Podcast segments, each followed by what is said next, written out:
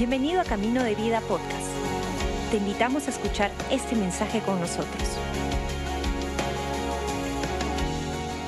Iglesia, una vez más, bienvenidos a Noche CDB. Gracias por estar conectados. Gracias por separar un tiempo cada domingo en la noche y, a través de la plataforma, en la red social donde usted nos mira, poder tener un tiempo de, de comunión, de alabanza, de poder escuchar una reflexión, una palabra de ánimo para usted. A nombre de nuestros pastores principales, Robert y Karen Barriger, les damos a todos la bienvenida aquí a Camino de Vida. En esta noche vamos a leer el libro de Isaías. Isaías 55, 8 va a ser nuestro versículo para empezar esta, esta noche el tema que quiero compartir con ustedes. Dice así la palabra de Dios. Isaías 55, 8. Porque mis pensamientos no son los de ustedes, ni sus caminos son los míos, afirma el Señor. Hemos leído muchísimas veces este, este versículo. Probablemente es uno de los, de los versículos que más ánimo nos pueden traer, ¿verdad? En, en temporadas adversas, en temporadas difíciles, de saber que Dios tiene un plan. Pero muchas veces podemos correr el riesgo de, separar nuestra parte, nuestra responsabilidad y decir, bueno, sí, Dios debe tener un plan, pero no nos vemos a nosotros mismos inmersos en esta relación personal con Él. Porque cuando uno lee un versículo como el que acabamos de leer de Isaías 55, 8, que afirma que los pensamientos de Dios no son como los nuestros, entonces inmediatamente provoca una pregunta para cada uno de nosotros, para usted, para mí. ¿Cuáles son nuestros pensamientos? ¿Qué es lo que yo estoy pensando todo el tiempo? ¿Acaso mi mente divaga en preocupación, en ansiedad, en preguntas por el futuro? ¿Acaso mi mente está capturada por desasosiego, por ah, pensamientos de inseguridad o de culpabilidad o de sentirme que no merezco? ¿Acaso mis pensamientos han sido capturados por pensamientos oscuros, depresivos? ¿Cuáles son nuestros pensamientos? ¿Qué, ¿Cuál es mi modelo que me inspira en todo caso a, pensar? Cuando de niños, ¿verdad? Eh, teníamos estos juegos de roles de, de, vaqueros o de policías o de algún personaje que de niños admirábamos en la televisión, pues obviamente en la en la parte del juego uno decía, yo soy tal personaje, yo soy tal personaje, ¿verdad? Y de alguna manera u otra involucrábamos en el juego esta capacidad de cambiar nuestra manera de pensar a cómo pensaría el personaje, cómo actuaría el personaje que estamos interpretando en este juego con los, con los demás amigos o amigas. Y de alguna manera u otra, siempre a lo largo de nuestra vida, vamos adquiriendo, muchas veces por un, ejercicio de osmosis, cómo piensa tal persona y dejamos influenciar a personas en nuestra vida, sea positivo o sea negativamente. Entonces, ¿quién es ese modelo de inspiración para nuestra vida?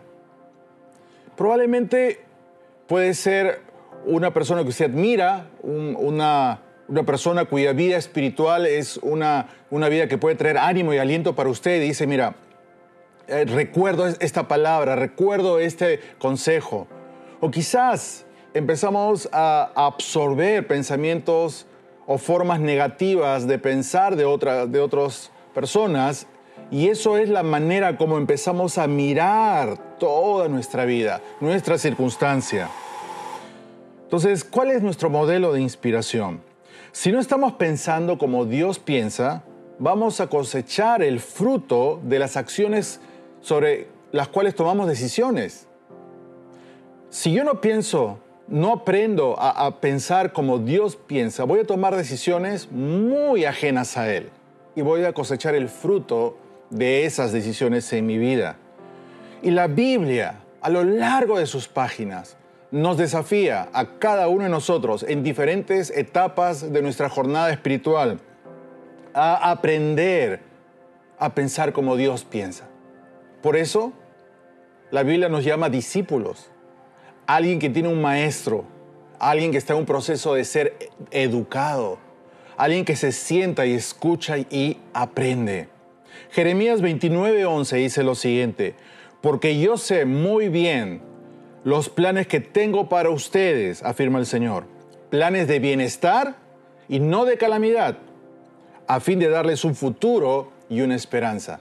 ¿No es eso lo que encierra el corazón de nuestro Dios? Observe lo que, el profeta dice. los planes de Dios para usted no son planes malos, son planes de bienestar, no de calamidad. ¿Por qué? Porque Dios siempre quiere darte un futuro diferente, quiere darte una esperanza. En medio de la creación, en medio del mundo caído en que vivimos, Dios dice, escúchame, los planes que yo tengo para ti, que quizás hoy no entiendes, que quizás no puedes ver de acá al futuro cómo vas a, terminar todo esto, pero confía en mí. Los planes que yo tengo para ti son de bienestar, nunca de calamidad. ¿Por qué? Porque quiero darte un futuro mejor, quiero darte esperanza. Y ojalá que usted pueda abrazar esta palabra de Dios en su vida, recordar que en la circunstancia que esté atravesando, Dios tiene un futuro para usted, un futuro mejor de lo que usted puede imaginarse, un futuro lleno de esperanza, porque Él es su esperanza. Entonces, Dios tiene pensamientos para usted. Dios piensa todo el tiempo en usted. ¿Puede decir eso en el lugar donde está? Dios piensa en mí. Dios piensa en mí. Entonces, si Dios piensa en usted y Dios le ama y Dios tiene un plan, un propósito, sus pensamientos son para que usted sea bendecido y que tenga esperanza, ¿cómo se ve usted mismo entonces? Ah, ¿Cancela la palabra de Dios en su vida o la abraza, la hace suya? Pues nosotros tenemos la opción de estar de acuerdo con lo que dice Dios, es decir, amén Señor, amén Dios, esta palabra es para mí. Yo creo que en medio de la circunstancia que estoy atravesando, si tus pensamientos para mí son pensamientos de bendición y yo digo que es un amén sobre mi vida, o sencillamente empiezo a cancelar esa palabra sobre mí, a rechazar la palabra de Dios, no tanto ah, porque lo decimos en voz alta, sino porque podemos estar de acuerdo en la, en la, en la mente, pero en nuestras acciones reflejamos todo lo contrario. Entonces, ¿qué es lo que piensa Dios de mí? Dios a lo largo de sus páginas en la Biblia, Dios nos va demostrando que Él nos ama. En los pensamientos de Dios es, comienza por el hecho de que Dios le ama a usted. Mire lo que dice Salmo 139, versículos 13 al 16. ¿Cuán valioso es usted para Dios? Si, si por algún momento usted piensa que no vale, los pensamientos de Dios para usted todo lo que Él planea es porque para Él usted es valioso, usted es valiosa. Salmo 139, versículo 13 al 16 dice lo siguiente. Tú creaste mis entrañas, me formaste en el vientre de mi madre. Te alabo porque soy una creación admirable. Tus obras son maravillosas y esto lo sé muy bien, dice el salmista. Mis huesos no te fueron desconocidos. Él nos conoce. Cuando en lo más recóndito yo era formado, cuando en lo más profundo de la tierra era yo entretejido. Tus ojos vieron mi cuerpo en gestación. Todo estaba ya escrito en tu libro. Todos mis días estaban diseñando, aunque no existía uno solo de ellos. Dios piensa de usted como alguien valioso. Tanto que Él mandó a su Hijo Jesús a tomar su lugar, mi lugar en la cruz. Entonces, ¿qué piensa Dios de mí? ¿Qué piensa Dios de usted? Que usted vale. Usted vale. Y si a, lo largo de su vida ha recibido palabras de, ah, rechazo, palabras que han intentado rebajar el valor de usted como persona, de decirle que usted no vale, lo que Dios dice en su palabra, lo que Él declara, es que para Él usted vale. Usted vale vale su Hijo Jesús en la cruz. También eh, eh, Dios nos mira como personas nuevas. Según de Corintios 5, 17, Pablo lo declara de esta manera. Por lo tanto, si alguno está en Cristo, si usted está en Cristo, si usted abrió su corazón y le dijo, Señor, entra en mi vida, me rindo a ti, yo quiero seguirte a ti. Entonces, dice Pablo, usted es una nueva creación. Todo lo viejo ha pasado ha llegado lo nuevo. Usted es cambiado por el poder del Espíritu Santo, usted es transformado día tras día en la medida que usted camina con Dios.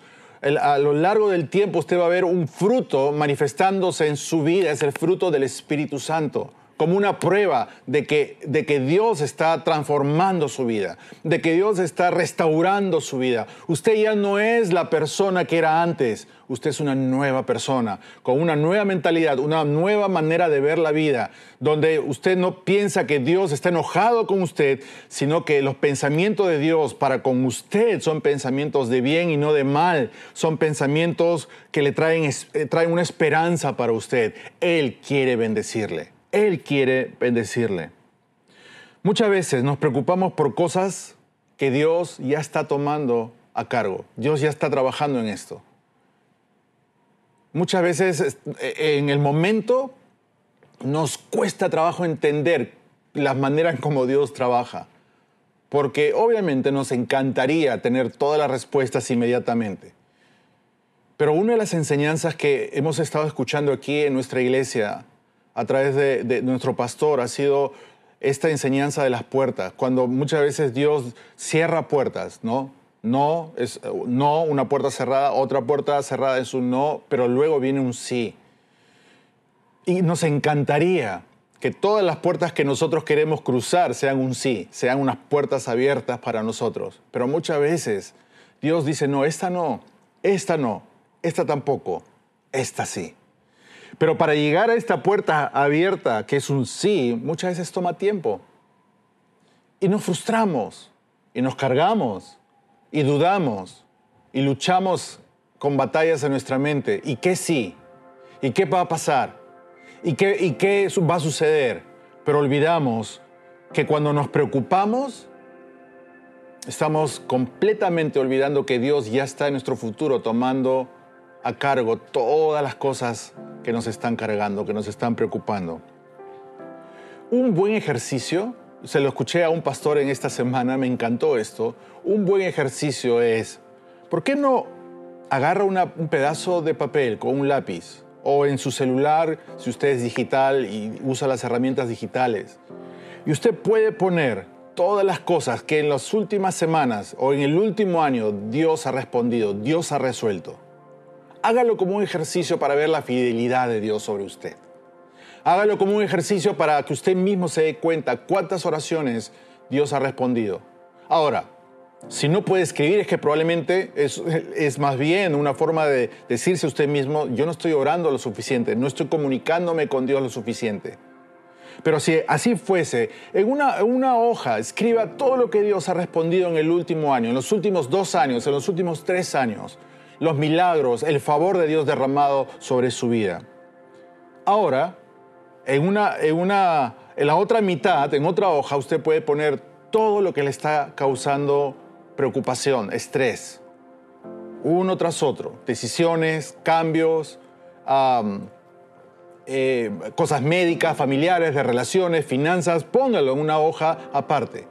Y usted puede comparar por un lado, todo lo que Dios ha respondido, ha, hablado en favor de usted y lo que le está causando estrés, lo que le está causando preocupación, lo que le está cargando en esta temporada. Y usted va a darse cuenta de algo.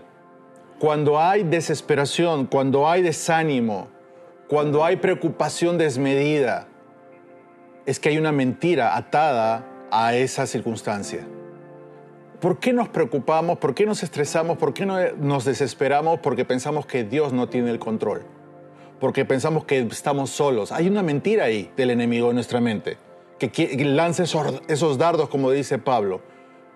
Y estamos permitiendo que esos dardos empiecen a, a entrar en nuestra mente y no los apagamos. ¿Cómo apagas un pensamiento de este tipo? Con la palabra de Dios con la confesión de la promesa de Dios sobre tu vida, sobre tu familia, sobre tu circunstancia. Entonces, cuando veas esa lista y, tú mismo al, dar, al escribirlo, pones todo lo que te está preocupando, todo lo que te está cargando, te vas a dar cuenta que en ese desánimo hay una mentira atada. Y más bien sobre eso, tú puedes decir, Dios, en cada una de estas cosas que me están preocupando, tú ya estás trabajando ahorita. No lo puedo ver todavía la respuesta, pero yo sé, sin duda alguna, que la respuesta viene.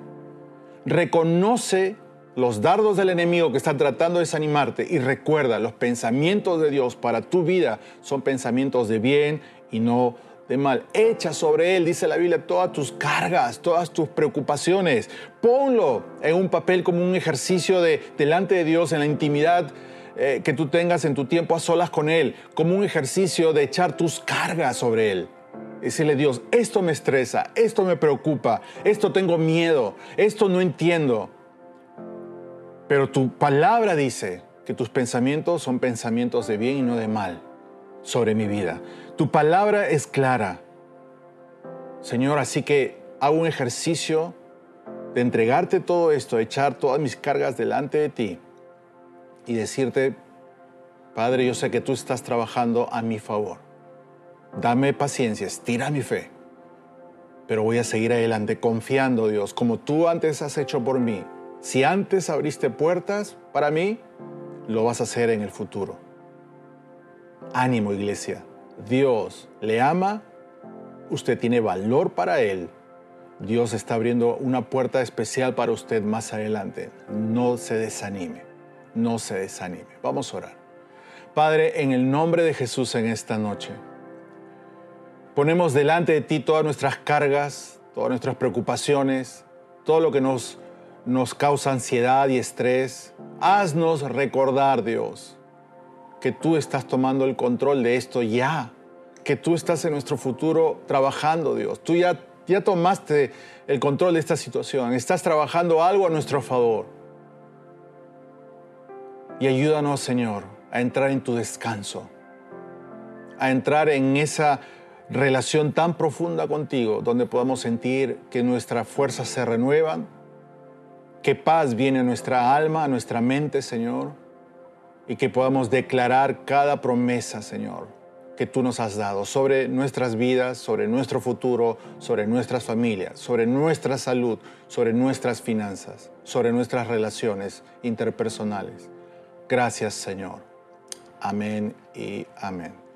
Si usted está conectado en esta noche y nunca antes ha tomado la, la decisión importante de abrir su corazón a Dios, está en una búsqueda espiritual, quizás se ha dado cuenta que el cristianismo como religión no es lo mismo que una relación personal, el cristianismo como una relación íntima con Dios.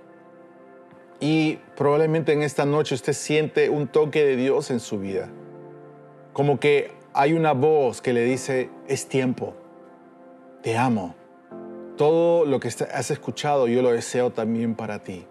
Si esta persona es usted, y desea abrir su vida a Dios, entregarle su corazón, su presente, su pasado y su futuro a Él, ¿por qué no le invita a que le entre en su corazón y Él empiece a transformar su vida? Si esta persona es usted, ahí en, el lugar donde se encuentra, acompáñeme en esta oración. Vamos a orar.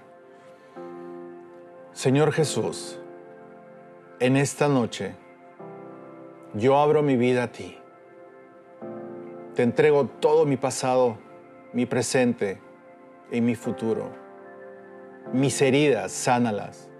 Mis pecados, perdónalos. Yo te recibo como mi Señor y mi Salvador. Gracias Jesús. Amén y amén. Gracias por acompañarnos. Esperamos que hayas disfrutado el mensaje de hoy. Si deseas más información, síguenos en nuestras redes sociales o visita caminodevida.com.